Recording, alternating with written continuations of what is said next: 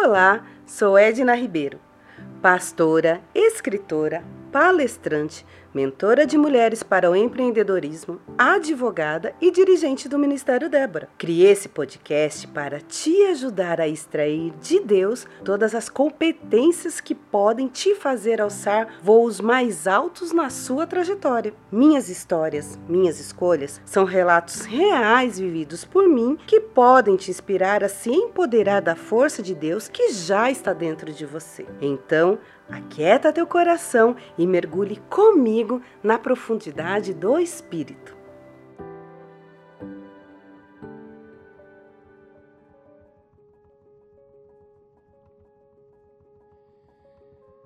Oi, gente! Chegou setembro, né, gente? Mais um mês, estamos quase chegando no finalzinho do ano de 2021. Mas enquanto isso, este mês foi escolhido para nós combatermos a depressão, Setembro Amarelo. E deixa eu te falar, gente, depressão tem tudo a ver com a série que nós estamos postando agora lá no Insta do Ministério Débora.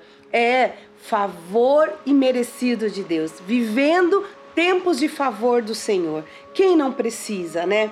Então, olha só outra coisa que nós temos de novidade em setembro, gente. Minhas histórias, minhas escolhas voltou. É, e justamente nesse mês para eu e você comentarmos de algumas situações que passou na minha vida, que, ou que passaram na minha vida e que por algum momento eu precisei demais viver o favor de Deus. São nesses momentos que nós nos sentimos sós e abandonadas e desesperadas que o favor do Senhor acontece nas nossas vidas. E para lembrar você como Ele é especial e especialista em nos dar o seu favor através da sua graça, eu quero te falar de um episódio que aconteceu na minha vida lá no ano de 1998, mais ou menos, e tem a ver com meu filho mais velho, é, com Felipe. Olha só, eu era recém-convertida, já é, fazia pouquíssimos anos que eu conhecia o Senhor e todo o poder que há no nome dele. Fazia três anos, eu acredito, que eu tinha uma vida com Deus. Acontece que no 1997 foi nos anunciado que em fevereiro de 1998 viria um pastor do Líbano chamado Issan, que viria fazer uma pregação maravilhosa no congresso na nossa conferência de carnaval. Eu fiquei tão empolgada com aquela notícia porque o meu filho ele sofria de uma bronquite crônica. Ele tinha quatro anos e meio naquela época e todo mês ele tinha uma crise e precisava internar. E quando isso acontecia, ele perdia quilos, coitadinho. E daí ele sofria todos aqueles efeitos daquela, daquela internação, daquela, daquele estado é, pulmonar é, bem debilitado e tudo mais. Acontece que eu acreditei, acreditei que o Senhor estava trazendo a resposta para mim através daquele homem de Deus que ia atravessar o continente para ministrar naquela, naquela conferência. Isso porque o ministério dele era o ministério de cura. Gente, imagina, foi anunciado isso pra gente em outubro de 1997, que ele viria em fevereiro. Eu ansiosa, fiquei ali, ó, na expectativa do que o senhor ia fazer naquela conferência de carnaval. Nós trabalhamos muito, eu fazia parte do Ministério de Organização do evento e nós trabalhamos muito para que tudo fosse de excelência e que as pessoas, quando viessem, pudessem aproveitar do melhor de Deus naquela conferência. Bem, gente, chegou o mês da conferência. Chegaram os dias próximos à conferência.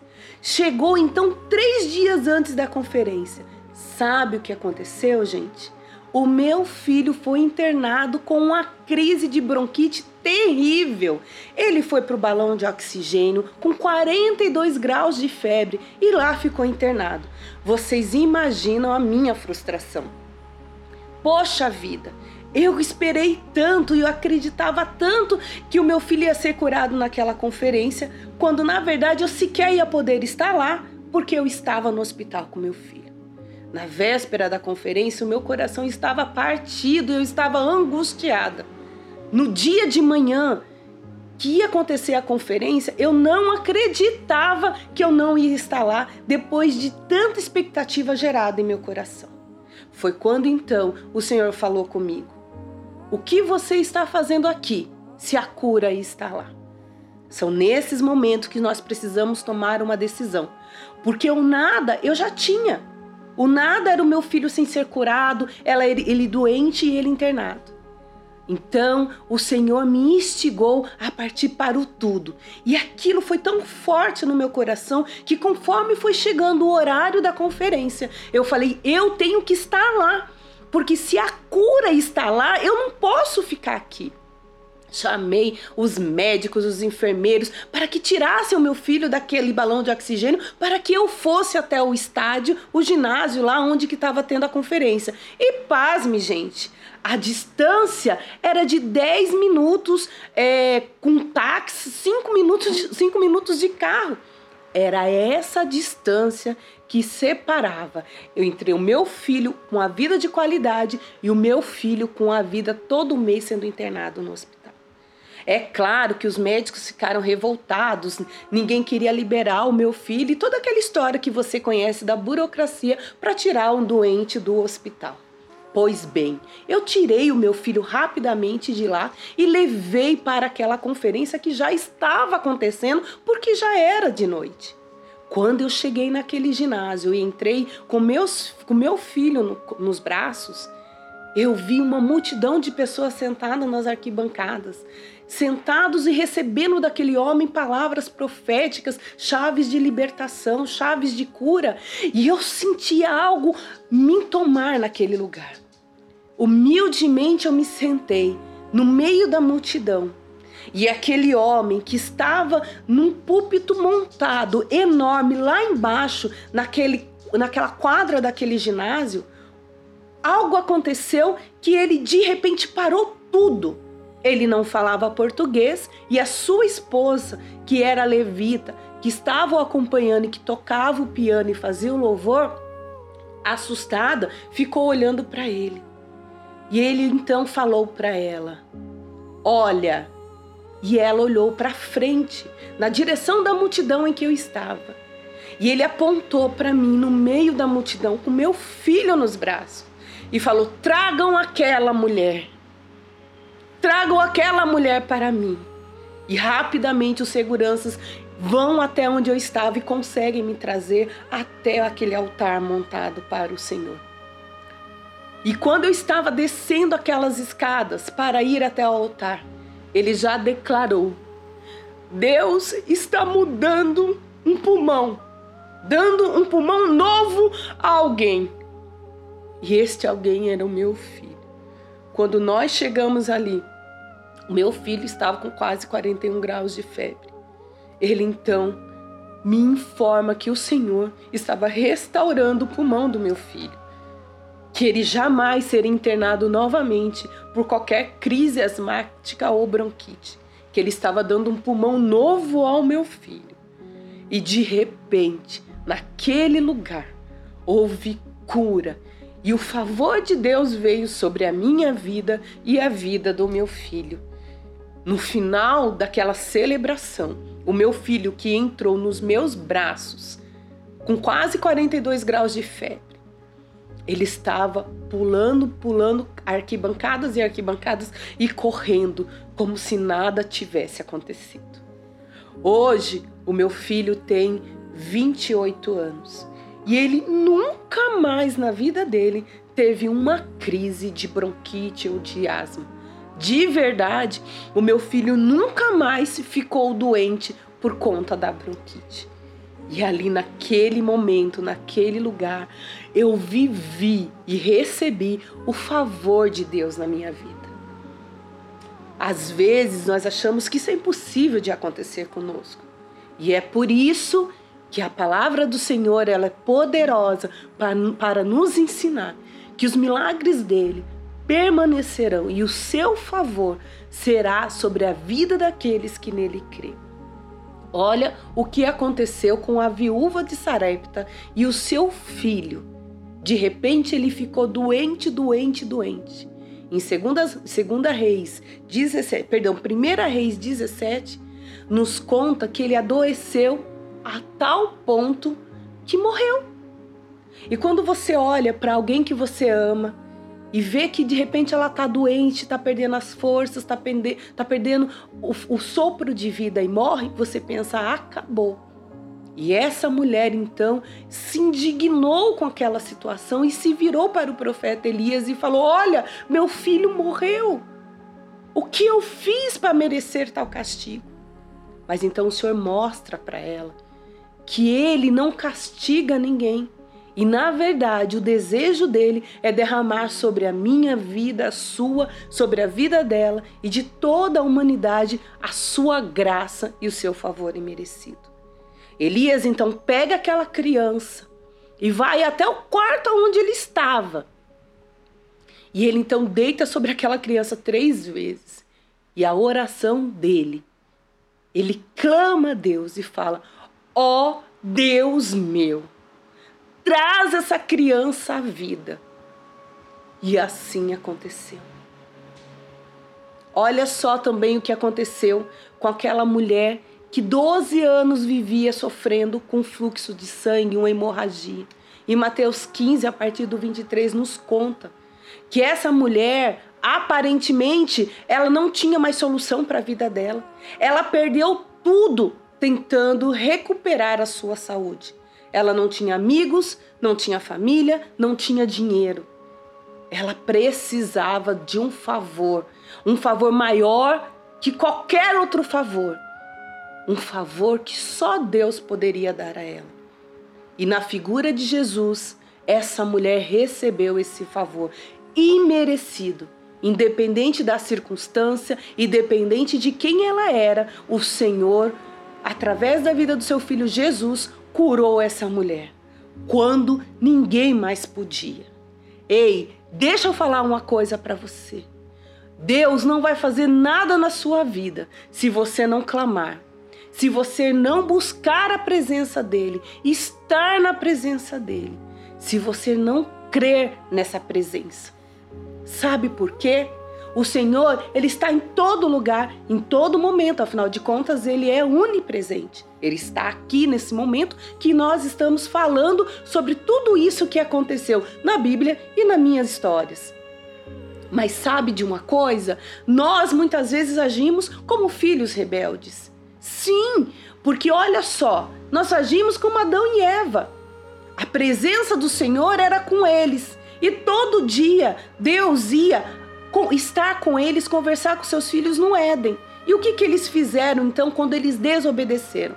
Quando eles ouviram os passos de Deus no jardim do Éden, eles simplesmente se esconderam. Quantas vezes nós erramos, nós vacilamos e nós simplesmente nos escondemos da presença de Deus. O fato dele estar sempre presente na sua vida não quer dizer que você tenha a presença dele o tempo todo. Porque muitas vezes você se esconde e se esquiva da presença do Senhor na sua vida. E sabe o que acontece quando você faz isso? Ele não pode fazer nada por você. Olha o que diz Apocalipse no capítulo 7, no verso 17. Porque o cordeiro que está no meio do trono os apacentará e lhe servirá como guia para as fontes da água da vida. E Deus limpará os seus olhos da lágrima, das lágrimas. O Senhor aqui prometendo que se você for a fonte, essa fonte que restaura, que cura, que liberta, ele vai te dar conforto, consolo e provisão. Mas ele só pode te trazer o favor, derramar o favor dele sobre a sua vida, se você clamar, se você o buscar e se você for a fonte. Olha só, Moisés clamou e o mar vermelho se abriu. Você sabe por quê? Porque o Senhor ouve o clamor do seu povo. Jeremias nos ensinou isso. Quantas vezes o povo clamou porque estava aprisionado, estava sendo cativo, estava sendo oprimido e o Senhor se voltou para o clamor do seu povo. Josué também clamou a, de, clamou a Deus pedindo para que o dia não acabasse enquanto ele não vencesse a batalha. E o que o Senhor fez? Para o sol e para a lua, até que Josué fosse vencedor. Olha só, Esther e Mardoqueu fez a mesma coisa. Eles foram à fonte, clamaram e Deus derramou sobre ele o seu favor, ao ponto de mudar um decreto de morte para todo um povo e transformar em decreto, em decreto de vida. Deixa eu te falar uma coisa. Eu não sei o que você perdeu na sua vida, mas eu sei que Deus é poderoso para trazer de volta. Creia, creia que o Deus da, da restituição não abre mão da presença dele na sua vida, apesar das circunstâncias pelas quais você possa estar passando. Porém, o seu papel é reconhecer e crer que essa presença de fato pode mudar a sua vida. Gente, às vezes nós nos sentimos tão sozinhos no meio de tanta gente. Olha só quantas pessoas têm morrido por conta da depressão. Não é à toa que a nação escolheu um mês para combater essa doença que tem fragelado, que tem levado vidas ao precipício. Porque é sorrateiro o que acontece no nosso emocional, na nossa alma. A sensação de abandono, de desamparo, de desamor, de angústia, de frustração, muitas vezes faz-nos crer que aparentemente nós estamos sós. Mas ei, deixa eu te falar uma coisa: você não está só. Deus não abre mão da presença dele na sua vida. Olha, deixa eu te falar uma coisa. Seus planos foram embora? Seus sonhos se perderam em meio ao mar de problemas e situações ruins que aconteceram na sua vida?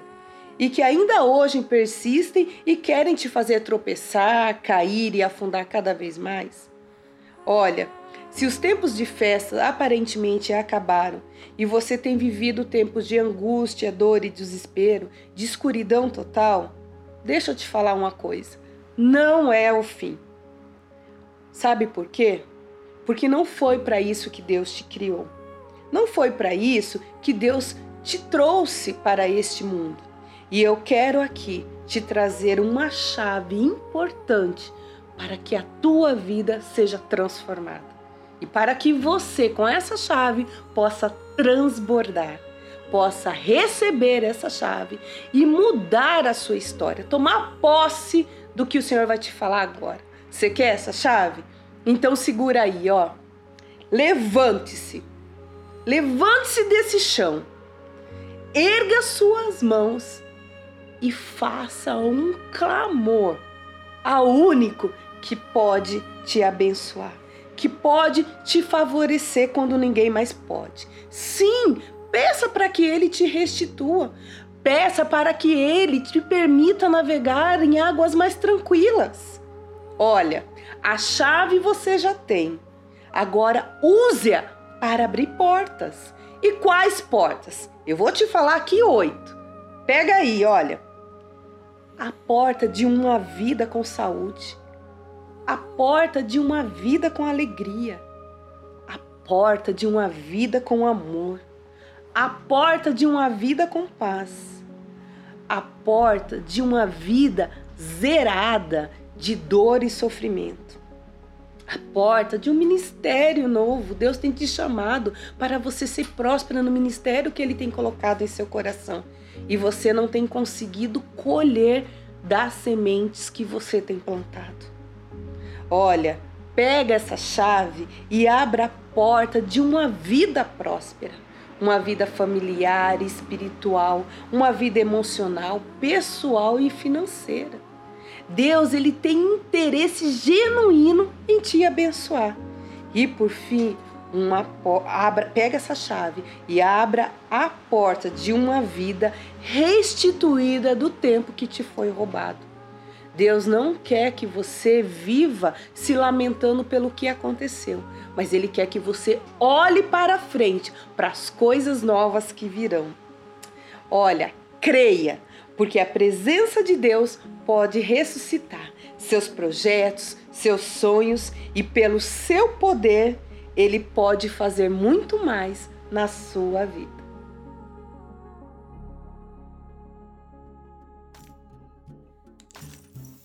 Fez sentido para você essa mensagem? Ela edificou a sua vida?